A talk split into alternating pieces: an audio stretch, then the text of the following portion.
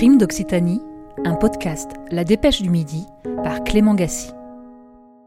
Dans cet épisode, retour sur la tuerie de Montfort, une affaire qui a durement marqué le Gers à la fin des années 90. Quatre Hollandais ont été assassinés de sang-froid dans leur maison de vacances un soir de printemps. Ils ont été torturés pour obtenir des codes de carte bancaire, fusillés pour l'un, égorgés pour les trois autres, quatre vies arrachées pour deux SMIC, 10 000 francs à l'époque. Samedi 22 mai 1999. La fête bat son plein à la corrida de Vic-Fezensac dans le Gers. Un taureau déboule dans l'arène. Quand tout à coup, dans la loge des personnalités, les visages se tendent. Le maire de Montfort, petit village de 500 habitants, procureur du Gers, président du tribunal d'Auch, tous sont pris d'agitation. Bernard Ducom, ancien journaliste à la Dépêche du Midi. Notre confrère se renseigne un petit peu et là il apprend qu'il s'est passé quelque chose de particulièrement important à Montfort, mais on n'en sait pas plus. Je pars avec un, photographe dans l'inconnu à, à Montfort vers 18h euh, le soir environ et c'est donc en arrivant au village que euh, on apprend qu'il y a eu euh, une tuerie dans une maison. Il y a un cordon de gendarmerie qui nous barre le chemin. Cette maison, c'est celle d'Evan Hulst, un couple de quinquagénaires hollandais tombés amoureux du sud-ouest où ils viennent se ressourcer. Pas de voiture à l'extérieur, les volets sont clos, comme s'ils étaient partis. Pourtant, à l'intérieur, ils sont bien là, mais dans une scène d'horreur. Le cadavre d'Artie Van Hulst est retrouvé dans son atelier avec quatre coups de fusil, dont un au thorax. Sa femme Marianne baigne dans son sang et égorgée sur son lit. La sœur de celle-ci, Dorothea Neuvenhaus, a connu le même sort tragique. Son mari, Johan, gît dans la cuisine, le corps lardé de 15 coups de couteau. Les quatre sont bâillonnés, ils ont les pieds et les poings liés par du ruban adhésif. Il y a beaucoup d'émoi. D'abord, il y a quatre personnes qui sont mortes. Ensuite, on est en 99, on est trois ans après le film Le bonheur est dans le pré, qui donne une image euh, euh, carte postale du Gers, le pays du bonheur, le pays des vacances, enfin, avec voilà quoi, l'armagnac, le foie gras, le bien vivre. Comme on, peut dire quand même que ça jette un froid. On a passé pratiquement un mois sans avoir d'éléments bien précis. Euh, s'agit-il d'une seule personne ou de plusieurs? Sont-elles toujours sur le Gers? Ou s'agit-il de ce qu'on peut appeler un crime de rôdeur? Etc., etc. Les enquêteurs sont formels. La tuerie a eu lieu deux jours plus tôt. Ils reconstituent peu à peu le récit de cette nuit du 20 mai 1999. Johan Neuvenhaus, sa femme Dorothea, et la sœur de celle-ci, Marianne Van Hulst, sont partis manger au restaurant à Florence, près de Montfort. Artie Van Hulst, lui, est resté à la maison pour discuter et surveiller l'artisan qui refaisait la peinture du salon. C'est visiblement Artie qui a été tué en premier dans son atelier. Le meurtrier a bloqué la porte de l'intérieur et s'est échappé par le vasistas. Les trois autres ont été égorgés dans un deuxième temps.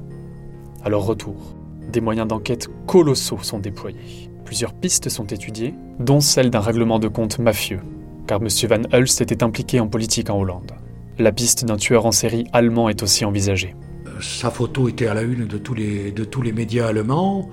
Et euh, on découvre dans le Gers une voiture euh, immatriculée en Allemagne qui paraît abandonnée, non loin justement de, du secteur de Montfort, etc. Et à partir de là, la, rumeur enfle. Elle enfle tellement que, euh, personnellement, je me souviens d'avoir rencontré à, à, Florence une dame qui, qui, qui me certifiait presque qu'elle était sûre d'avoir dansé avec, avec ce monsieur. Bon, voilà. Enfin, l'enquête aurait prouvé de façon indiscutable que cet individu n'est jamais venu dans le Gers. C'est désormais le peintre d'intérieur d'Evan Hulst qui est au cœur de l'enquête. Kamel Ben Salah, franco-tunisien de 35 ans, était employé au noir par les Hollandais. Ce soir-là, il assure être rentré chez lui vers 23h30 et avoir vu les quatre Hollandais vivants avant de partir. Il jure n'avoir rien à voir avec le quadruple meurtre. Mais les gendarmes remarquent que plusieurs cartes bancaires des victimes ont été utilisées avant et après la tuerie. 42 tentatives de retrait, dont 14 réussies, pour un total de 10 000 francs. Aucun doute, le mobile du meurtre était financier. Et la première tentative de retrait date du jour même où Ben Salah est arrivé chez les Van Hulst. Coïncidence Il est placé sous écoute, et les gendarmes découvrent qu'il leur a caché avoir fait de grosses dépenses, de bijoux notamment, deux jours seulement après la tuerie, à Roques-sur-Garonne, près de Toulouse. Pourtant, Ben Salah vivote depuis des années. Autre élément, son profil ADN et une tache de son sang sont retrouvées sur les rubans adhésifs utilisés pour attacher des victimes. Des traces de pas présentant une déformation du pied que possède aussi Ben Salah sont détectées notamment sur un puits de jour. Toutes les traces que l'on peut trouver euh, sont difficiles à, exploiter ou en tout cas euh, ne, l'accusent pas de façon euh, irrémédiable, quoi, parce que il travaillait là depuis quatre jours. On fait des travaux de peinture, ben, on laisse des empreintes, on laisse des traces. L'arme à feu utilisée pour le crime n'est pas retrouvée, mais Ben Salah possédait un fusil de calibre compatible qu'il assure avoir mis hors service il y a longtemps.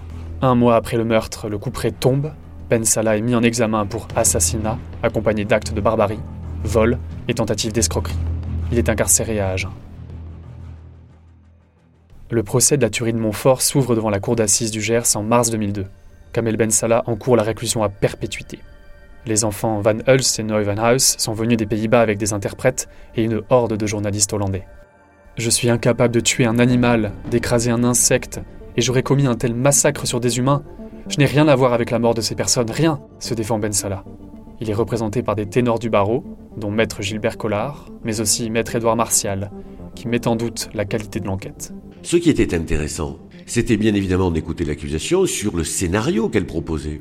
Comment un homme seul dans cette maison, grande maison, a pu, à lui seul, réunir dans une pièce, puis ensuite dans l'autre, quelqu'un pour le bâillonner, en même temps le torturer. Comment fait-il tout ça sans aucune résistance notée, pas de trace de lutte, à l'intérieur de cette maison? Il faut expliquer. Là-dessus, sur le scénario, ils resteront taisants. La tuerie a-t-elle été menée à bien par deux personnes? La question hante le prétoire. De l'autre côté de la barre, Maître Pierre Burger défend les enfants des Hollandais, aux côtés de l'avocate franco-hollandaise Jacoba de Jong. Pour lui, Van Hulst voulait confronter Ben Salah seul à seul le soir du drame, après les premières tentatives suspectes de retrait bancaire, une altercation qui aurait mal tourné. Ben Salah l'aurait tué au fusil, il aurait caché son corps dans l'atelier, il serait sorti par le puits de jour.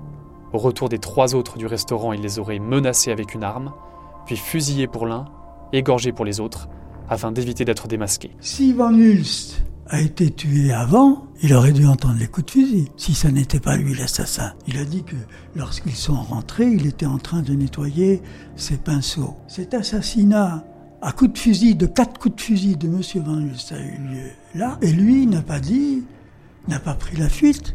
Alors qu'est-ce qu'il faut en déduire? Il faut en déduire que c'est lui l'assassin. Ça ne peut être que lui l'assassin. Les deux éléments matériels à charge du dossier Ben Salah sont au cœur des débats. Ces traces ADN retrouvées sur les scotch sont-elles une preuve irréfutable qu'il est le meurtrier? Maître Édouard Martial plaide le bénéfice du doute. Qu'est-ce qu'ils en savent? Ils y étaient Ils ont vu comment on utilisait euh, le ruban, euh, le meurtrier agissant Quel euh, morceau de ruban a-t-il pris? A-t-il pris une longue bande? A-t-il pris un nouveau rouleau? Pas d'explication. Impossible de prouver qu'on est innocent. Impossible. Et c'est toujours le débat devant la cour d'assises. Avez-vous une intime conviction?